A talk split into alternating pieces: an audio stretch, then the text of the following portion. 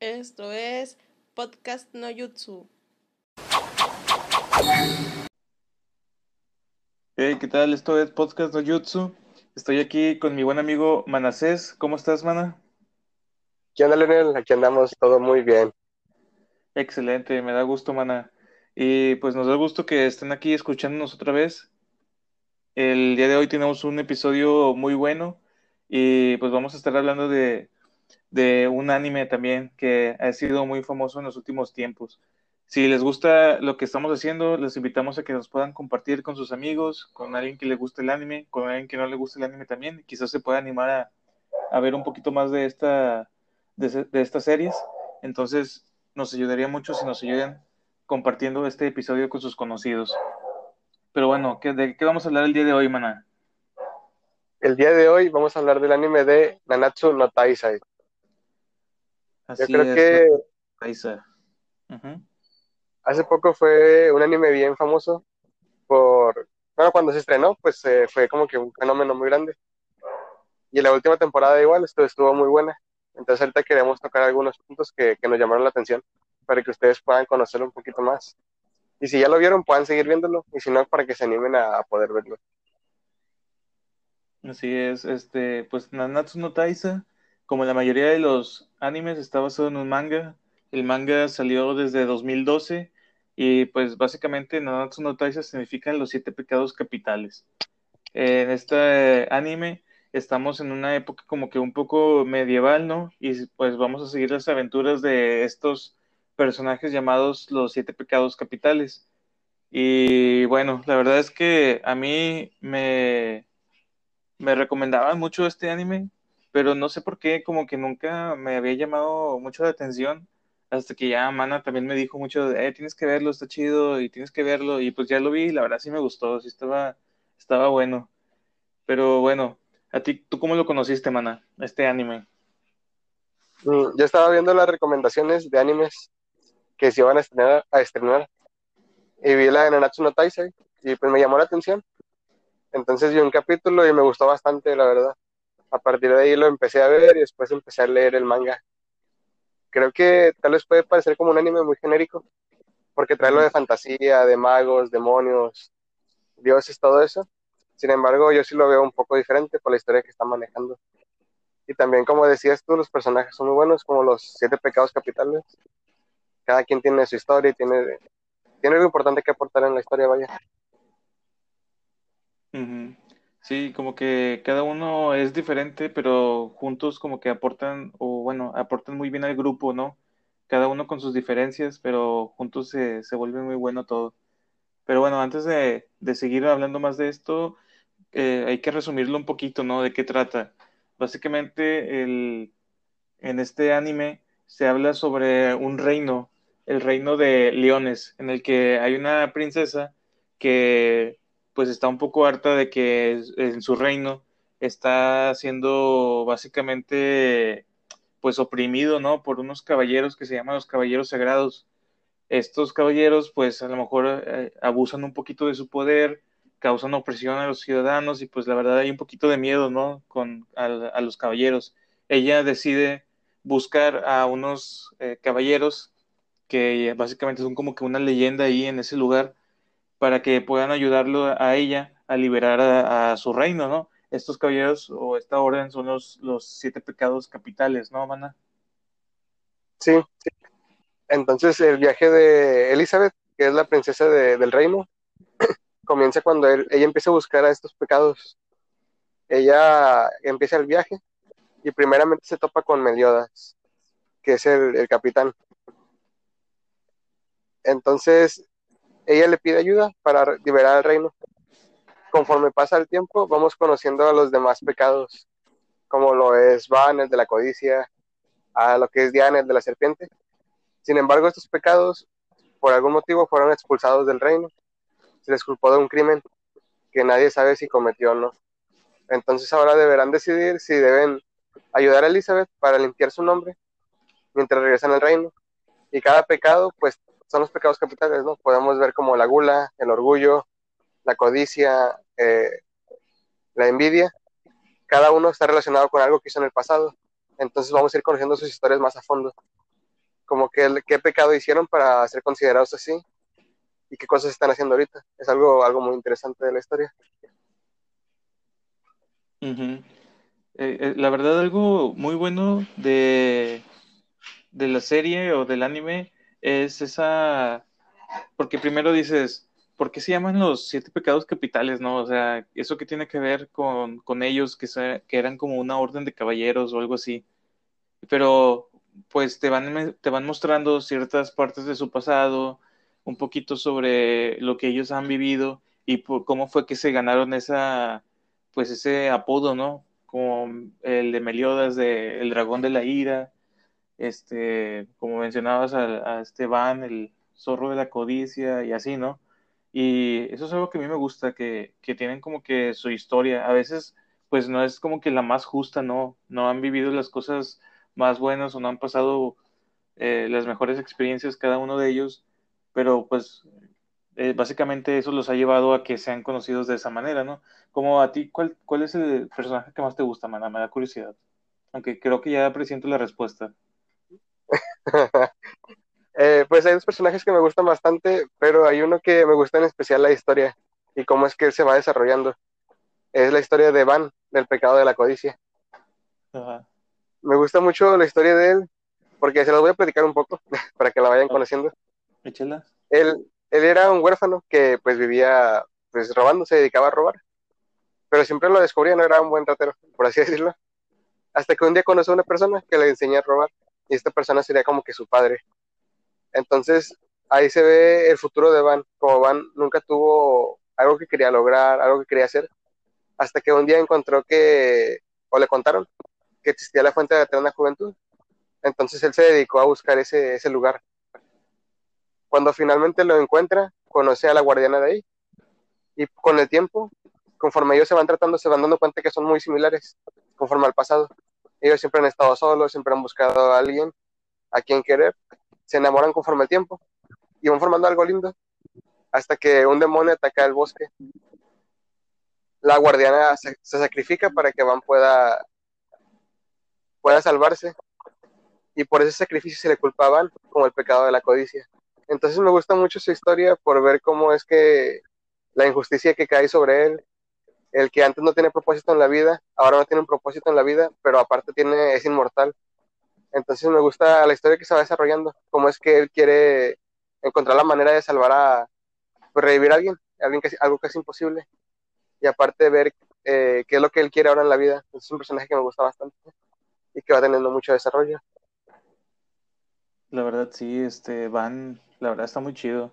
De hecho, la historia de Van, no sé si te acuerdas, hay un capítulo donde, donde van a ver a su pues esto ya es mucho más adelante, ¿no? A lo mejor es un poco de un spoiler medio grande, pero cuando van a ver a su papá, ¿te acuerdas? Ah, sí. Y que muestran la historia de Van de niño y cómo pasó todo eso. Ah, ese capítulo está muy bueno, la verdad. Sí, me dejó así como que con una lagrimilla. Cuando, cuando, veo otra vez a su papá. Está, está muy bueno esa parte.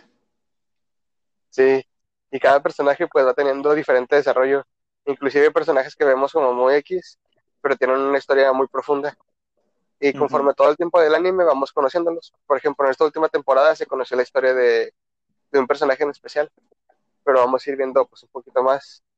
Pero a ti, Leonel, ¿cuál fue el personaje que más te, te gustó o te llamó la atención?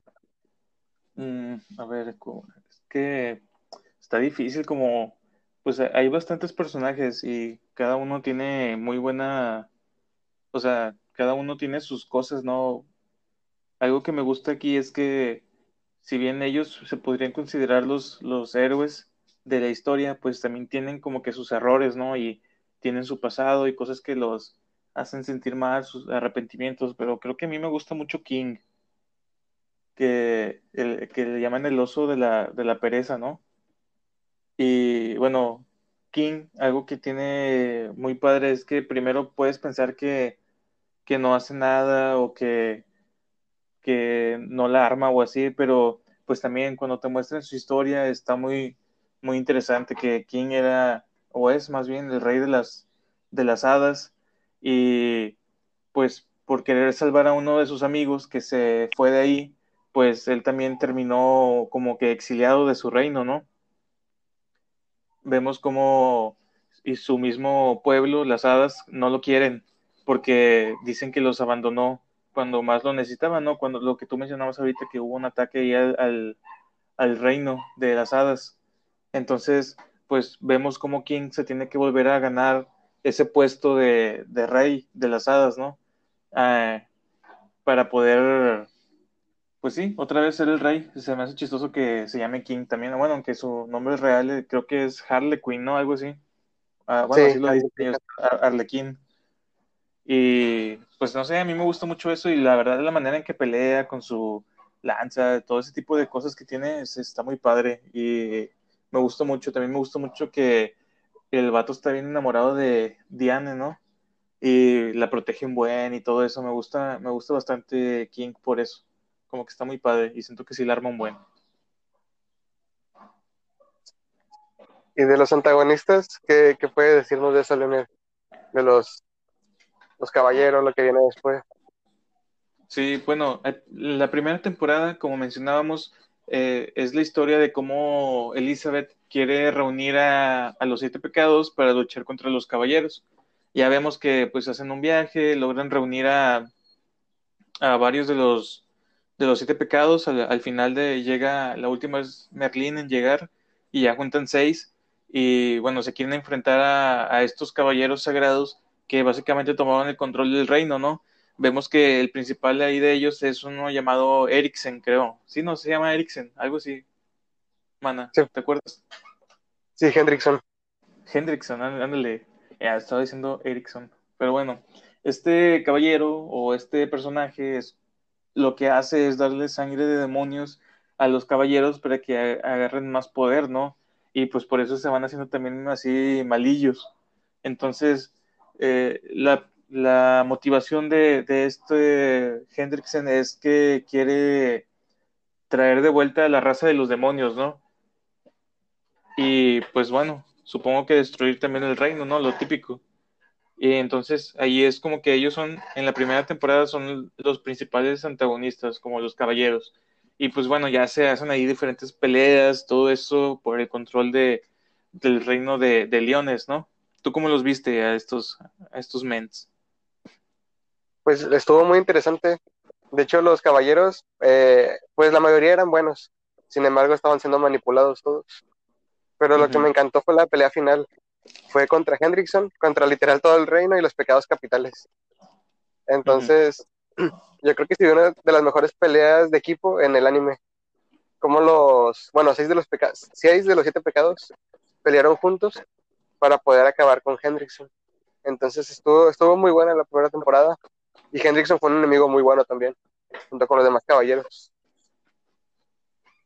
Sí, y bueno, lo que tú decías, ¿no? Que sí, hay muchos caballeros que son buenos, sin embargo que también hay otros que pues a lo mejor no tanto, ¿no? O no están viendo las cosas bien y es uno de los aspectos que, que habla la, el anime sobre la búsqueda del poder, el a lo mejor dejar de lado tus, tus creencias simplemente por tratar de ser más fuerte, etcétera, ¿no? Y lo vemos en diferentes personajes, como eh, algunos de estas eh, caballeras. Hay dos que, dos mujeres que son caballeros sagrados, que su historia es un poco parecida en el hecho de que ellas quieren ser más fuertes porque quieren demostrar algo, porque su papá era, etcétera, ¿no? Y ellas quieren demostrar que son fuertes. Entonces, es un poquito de los temas que trata el anime sobre eh, bueno, en esta primera temporada, ¿no? El, buscar poder, pero bueno, no hacerlo de la manera correcta te lleva a cosas que no son muy buenas tampoco, ¿no? Como en el caso de estos caballeros.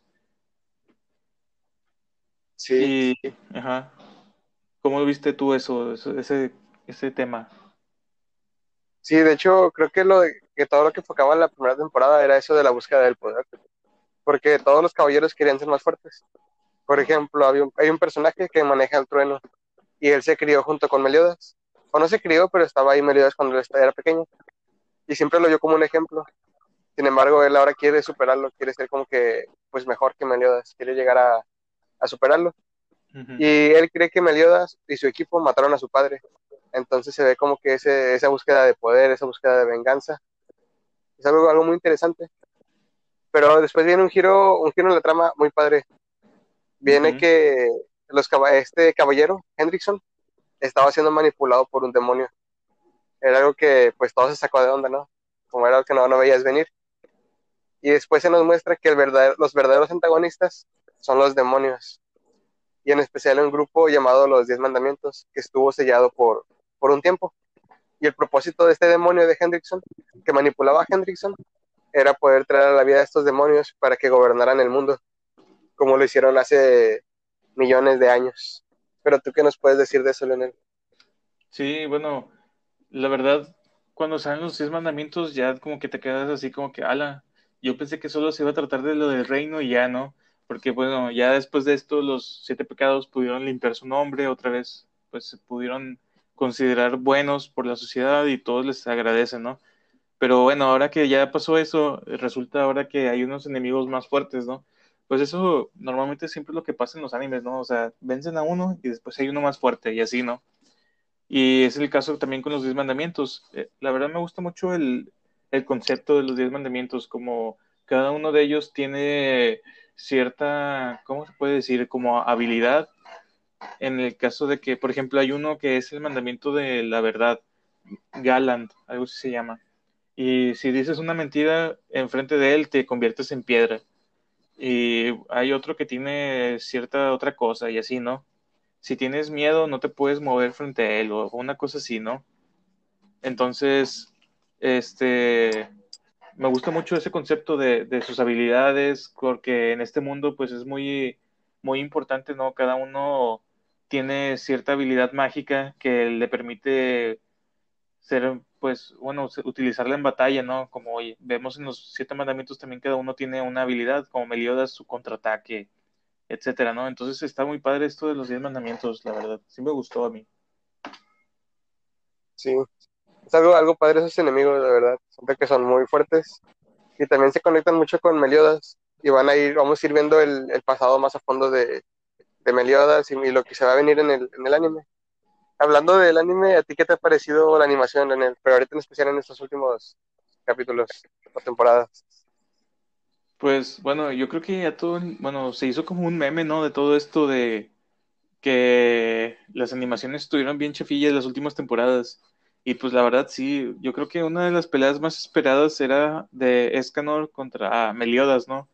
Que todo el mundo estaba bien emocionado de que en el manga había estado bien chido y no sé qué, y estaban bien emocionados de poder, poder verlo en el anime, pero luego ya lo ves en el, en el anime y la verdad estuvo medio feo, incluso el sonido de los golpes no iba bien acompañado de, de las imágenes y así. Entonces, la verdad, yo creo que ahí sí bajó bastante el, el nivel.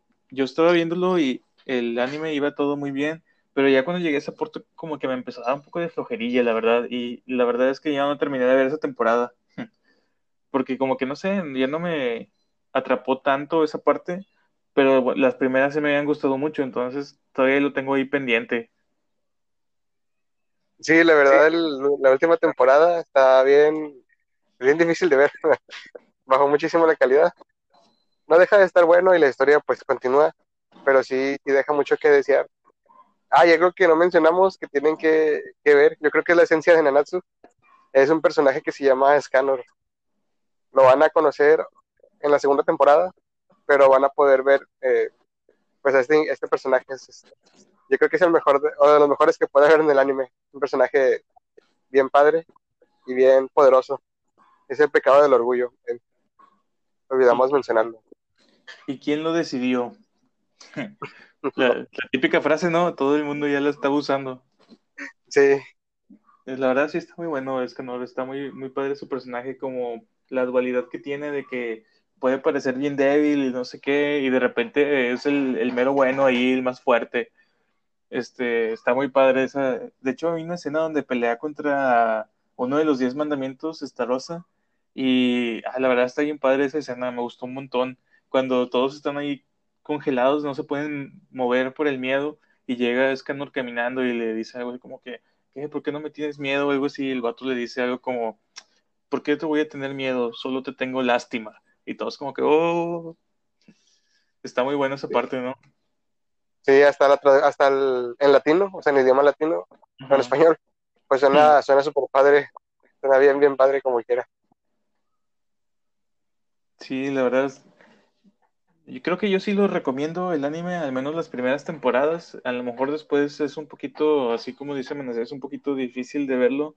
Pero bueno, después vemos que en el- al menos en el manga vienen cosas muy buenas, entonces creo que sí estamos un poco emocionados de ver qué pasa después, ¿no? Como eh, hay una, un arco sobre Van muy bueno, entonces creo que yo sí estoy emocionado un poco de ver al menos esa parte. Sí, de hecho se va a ver la evolución de todos los personajes. Se va a ver a King en su máxima expresión. Se va a ver la evolución de Van. Se va a ver todo el pasado y el, el- lo que le espera a Meliodas. El poder de, de o sea, de los demás personajes. Es algo, algo muy padre que vamos a ver. Y vienen peleas bien, bien, bien padres. Y algo chido es que la, la productora cambió de animadora, cambió de casa animadora. Entonces se espera que sea mejor animación lo que venga. Esperemos que sí. Porque sí estoy emocionado de verlo, entonces ojalá que, que sea mejor y que, que le puedan dar suficiente lo que se merece, ¿no? Para esa buena historia. Pero en conclusión, creo que yo sí la recomiendo, es un buen anime, este, te hace un, pasar un buen rato. No diría que es la mejor, el mejor anime que hay actualmente, porque bueno, ya hemos hablado de otros que creo que nos han gustado más, pero si no lo han visto, véanlo. A lo mejor es un poquito raro, véanlo este, y después ya lo analicen ustedes si les gusta o si no. Hay unas partes a lo mejor un poquito raras sobre la personalidad de Meliodas, ¿no? A lo mejor ese es un punto un poco extraño del anime que a mí la verdad no me termino de convencer, pero pues bueno, es, la historia está buena, entonces se la recomiendo. ¿Tú qué dices, mana? También deberían aprovechar ahorita para verla en lo que será la nueva temporada. Y la verdad es que está muy buena y está divertida también. Tiene puntos muy divertidos. Entonces Sí, sé la- que les va, les va a gustar bastante. Así es. Pero bueno, ¿quieres añadir otra cosa, mana, sobre este tema? Yo creo que sería todo. Ya que ustedes puedan conocer un poquito más. Así es.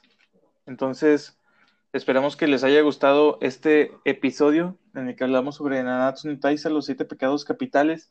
Si tienen algún, alguna recomendación para nosotros sobre algo que les gustaría que habláramos en este programa, nos lo pueden hacer llegar a nuestras redes sociales. Y otra vez los invitamos a que puedan seguir escuchándonos, puedan compartirlo con los demás. Y si les gusta esto, pues que puedan seguir aquí en el próximo episodio. Muchas gracias, Mana, por estar aquí. Nos vemos la próxima semana, ¿no? Sí, la próxima semana igual aquí vamos a andar. Ya está. Bueno, hasta luego. Deus.